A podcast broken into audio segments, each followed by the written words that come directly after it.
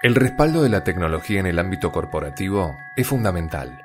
Su influencia hace que una empresa sea más productiva y eficiente, mejora su competitividad, propicia una reducción de costos y otorga, entre otras ventajas, la posibilidad de dar información en tiempo real para tomar las mejores decisiones. En este sentido, ¿qué tan expuestos estamos si cometemos una equivocación? Hay errores que se cometen en tecnología que haces que salgas en Twitter. ¿Quién no se equivocó en su vida? ¿Existe tal perfección? ¿Se puede tener control absoluto de todas las cosas? ¿Acaso hay éxitos sin fracasos? En estos episodios vamos a descubrir y confirmar cómo desde el error se aprende. Ocho personas, ocho historias. Un podcast exclusivo de Santander. Aprender del error. Una nueva oportunidad para cambiarlo todo. Hoy la tecnología domina y atraviesa cada vez más las acciones de nuestra propia vida. En una corporación, esto exige tiempo y un plan estratégico certero. En medio de la velocidad y el avance tecnológico en el que vivimos, ¿estamos actualizados y preparados para ser ágiles y efectivos? Nuevo episodio aquí de Error 404. Vamos a presentar a David Pedreira. Él está en el área de tecnología de Santander. David, un placer recibirte. Gracias por estar con nosotros. Muy, muy, muy buenas tardes. Tengo que arrancar y quiero arrancar conociéndote un poco más. ¿Cómo te llevas vos con el error? Si caes generalmente en, las mismas equivocaciones, si hay alguna cuestión, no sé si llamarlo tendón de Aquiles, pero esa cosa que vos sabés que es como lo más flojo. Y si me pongo a contar errores no termino. Eso es una constante. Yo creo que se cometen muchos, muchos errores. Y además algo maravilloso del ser humano es que tienes momentos en los cuales entras en error y momentos sales y entras y sales y y es la vida, es la vida misma. Pero si tengo que destacar algo de dónde realmente yo tengo que poner foco y, además tengo que reconocerme cuando estoy empezando a caer y cuando... Hay alertas. Hay alertas y me equivoco detectando las alertas, pero esto es humano. Es cuando de repente me encanta la idea. Esto, esto tiene sentido, tiene sentido, vamos a por ello. Y no, te das cuenta que no va a llegar.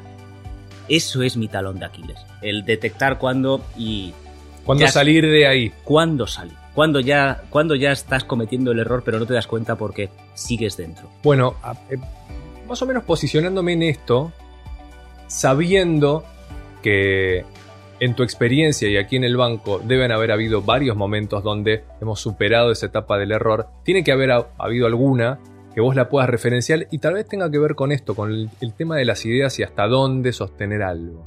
Cuando llegamos llegamos a, tecnología y empezamos a intentar mejorar todo, eh, uno de los temas que vimos es, tenemos que mejorar cómo nos enteramos de que, de que fallan las cosas. Eh, es un problema muy, muy real, pero y se te rompe la web, eh, se rompe la aplicación y puede ser que no te des cuenta. Y te enteras por el Twitter, no sé si lo habéis visto alguna vez en el Twitter, estos del banco son unos no me están atendiendo. Absolutamente. Es la, frustración del cliente que no atendemos. Bueno, enterarte tú desde el lado tecnológico que está pasando es todo un arte. Y, nos pusimos a ver qué sistemas teníamos que, implementar. Y recuerdo que había una idea y hablando con el equipo venía con una idea muy, muy, muy, muy... enfocada. Muy enfocada. Porque además lo había vivido en, etapas anteriores. Era, creíamos que había una solución gratuita, muy buena en el mercado, que no servía y challengeé al, al equipo. Tengo que reconocer que la primera vez me miraron raro, en este loco que dice. Insistí, insistí, y la verdad es que empezaron a analizarla. Y es el típico proyecto que pasaron dos meses, tres meses, y aquello se veía que no encajaba perfectamente, pero volvían, decían, no, yo esto sé que ha funcionado, sé que ha funcionado, podemos hacerlo funcionar. Pasaron cuatro cinco meses al final lo que vimos es que realmente no tenía sentido para el caso de uso que estábamos viendo. No tenía, no, no, encajaba bien. en tecnología se puede hacer todo, pero era forzar demasiado. Total. Tuvimos que dar marcha atrás. Terminamos eligiendo eh, otra herramienta.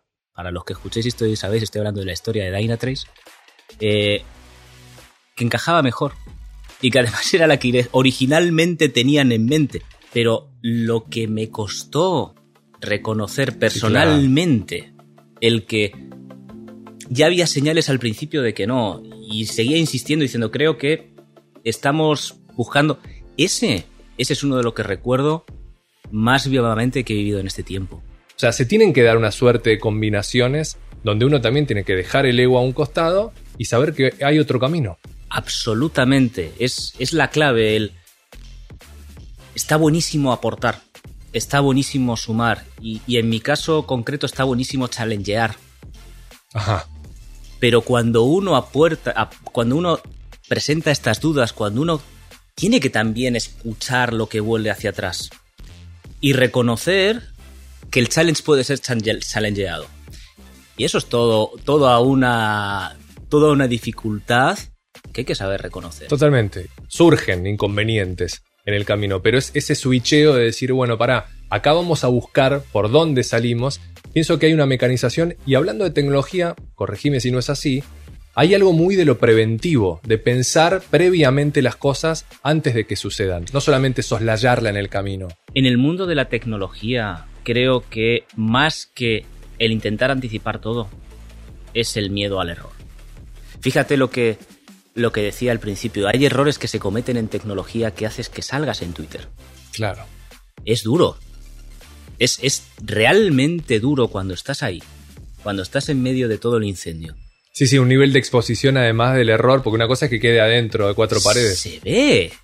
Realmente lo pasas mal. Lo pasas mal. Es tu trabajo, es tu niño. Lo que haces hoy no sabes si sirve mañana, pero porque lo que haces hoy para el problema de hoy, no sabes si va a haber un producto nuevo. Claro. O no si sabes si donde hoy tienes un cliente, mañana vas a tener 10.000. No lo sabes. Y no es lo mismo vender una cosa de algo que vender 10.000. Entonces, Claro, eso claro. es Hay lo que, ver qué conlleva la actualización. Eso es, eso es lo que nos empuja realmente. Claro. Lo que nos empuja realmente es hay muchísimo cambio muy rápido. Tengo la última, te aprovecho David, esta es una pregunta eje que cada uno de los que pasó en esta mesa la respondió. Tiene que ver con qué le dirías a las personas que no hacen o que no se animan a probar por miedo a equivocarse.